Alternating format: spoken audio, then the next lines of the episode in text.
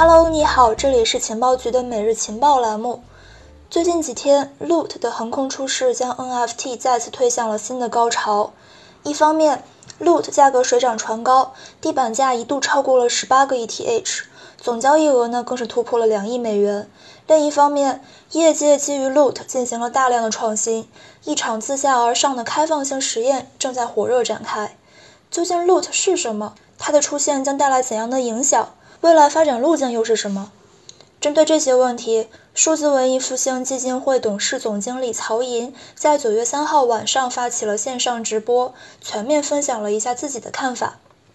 作为 Loot 的早期玩家，曹寅不光持有两位数的 Loot，还作为社区成员第一时间 mint 了 People's Punk P Loot 的项目。这个项目呢，将 Crypto Punks 还有 Loot 相结合。目前呢，总量为八千枚的 P Loot NFT 已经被铸造完成了。在他看来，Loot 的出现呢，开启了 NFT 可组合性的新纪元，也表明着 NFT 已经进入了一个爆发式增长的阶段，未来将会催生出新的社会组织形式。而 AJLD 作为目前 Loot 生态唯一的 ERC-20 资产，在经过共识沉淀以及应用场景出现之后，价值将会得到进一步的凸显。为了帮助大家进一步的认识 Loot，OKEX Research 独家整理了曹寅直播内容的精华。下面呢，我将会分成十个部分来与大家来分享。首先，第一条，Loot 它所代表的并不是一个封闭的体系，而是一种足够开放的、鼓励开放的生态。它是非常棒的游戏新范式，跟以前的炼油是完全不同的。它在未来所影响的不仅仅是游戏，还会去影响整一个社会的组织形式。第二点，加密行业目前已经进入了深水区，DeFi 完成了第一步，而目前的 NFT 可以说是已经勇敢开启了第二波探索，有望将加密市场进一步的引向深水区。Uniswap 的出现呢，让 DeFi 进入了爆发式的增长，而 Loot 的出现代表着 NFT 也进入了爆发式的增长。第三条，DeFi 的爆发呢，其实是从 Uniswap 开始的。Uniswap 之前的 DeFi 仅仅只是将 Cfi 的业务搬到了链上，而 Uniswap 的出现呢，则带来了金融交易的新范式。此前的 NFT 就像是在 Uniswap 出现之前的 DeFi，没什么意思，但是仍然是具有社交特征的。比如说，你有一个 Crypto Punks，这可以证明你是一个很有钱的人，但是呢，它可能缺乏一些可组合性，应用场景也不开放，基本上都是团队自己做的。而 Loot 的出现就像是 Uniswap。它一是构建了新的范式，二是打开了 NFT 可组合性的新时代。第四点，有眼光、有敏感度的人看到了 Loot，就像当初看到了 Uniswap，甚至是要比 Uniswap 还要更加激动，因为 Uniswap 改变的最多也就是金融交易的范式，而 Loot 出现之后，它可能会催生出一种新的社会组织模式。因此呢，目前来看，Loot 所具有的非常重要的创新意义，它是有望像 Crypto Punks 一样，成为一种有纪念意义的、有社交价值的核心资产。未来，Loot 甚至会要比 Crypto Punks 更加重要，因为未来的 Crypto Punks 除了证明你有钱之外，不一定会证明其他，而 Loot 的可组合性、可进化性会改变很多东西。第五点，最近几天呢，出现了很多的 Loot 延伸包。现在很难说哪种更好，但肯定是越早得到 Loot 核心社区的认可是越好。Loot 延伸包是否能够成功，取决于三点。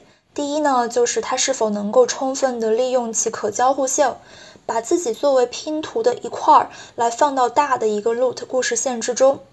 第二就是时机是否够早，今天做和一个月之后做肯定是不一样的。而第三呢，是故事的设定是否跟 Loot 原生结合紧密。第六点，目前的 Loot 还很早期，你可以基于 Loot 创造一切。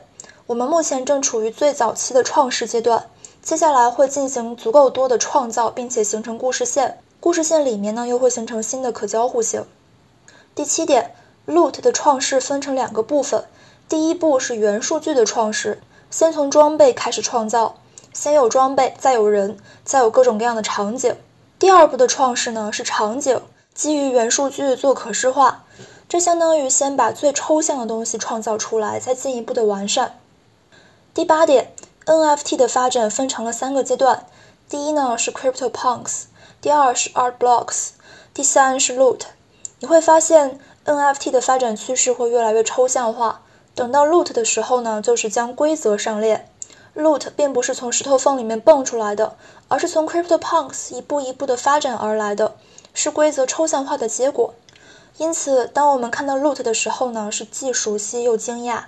熟悉呢，是在于如果你要去深度研究 NFT，自然就会遇见到 Loot 的出现。但当它真的出现的时候，你还是会很吃惊。第九点，Loot 接下来会怎么发展？应该是先有 Loot，接下来进入 Artblocks 阶段，把 Loot 的元数据组合起来的生成场景。再接下来呢，就会出现类似于 CryptoPunks 这样非常具体的可视化的玩法，包括游戏甚至是金融交易场景。这个过程是非常有意思的，而且是属于非常高级的玩法。第十点，看好 AJLD 的价值，是因为它是目前 Loot 生态唯一的 ERC20 资产。Loot 本身就已经经历过洗牌，AJLD 同样也会如此。共识需要时间来沉淀，早期有卖的人呢是很正常的，但是随着社区中信仰的沉淀，共识的积累。尤其是随着 Loot 社区应用场景的出现，以及越来越多的主流资产的出现，代币的价值呢一定会越来越凸显的。以上十点呢就是曹寅在直播中的主要内容了。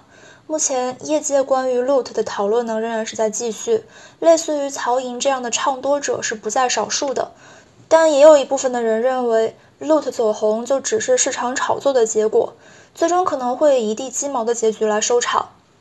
不论如何，Loot 的出现呢，已经给整一个行业带来了一些新的启发。越来越多的从业者正在基于 Loot 进行大胆创新，这或许就是 NFT 市场的进步。作为 NFT 市场的参与者，OE OKES 在九月二号宣布上线 NFT 平台 OKEX NFT，允许用户自由创建和交易 NFT。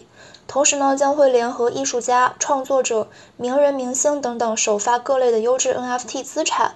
未来可以预见的是，Loot 对于 NFT 市场的影响依然会延续下去。至于 Loot 是否能够创建新的社会范式，不妨让我们来拭目以待吧。以上呢就是今天节目的全部内容了。结束之前，还是请大家关注一下情报局的中秋活动，活动十二号晚上就要结束了，还没有上车的话，抓紧时间呀！进群就可以参与了，还有礼物等你来拿。好的，下周我们再见，拜拜。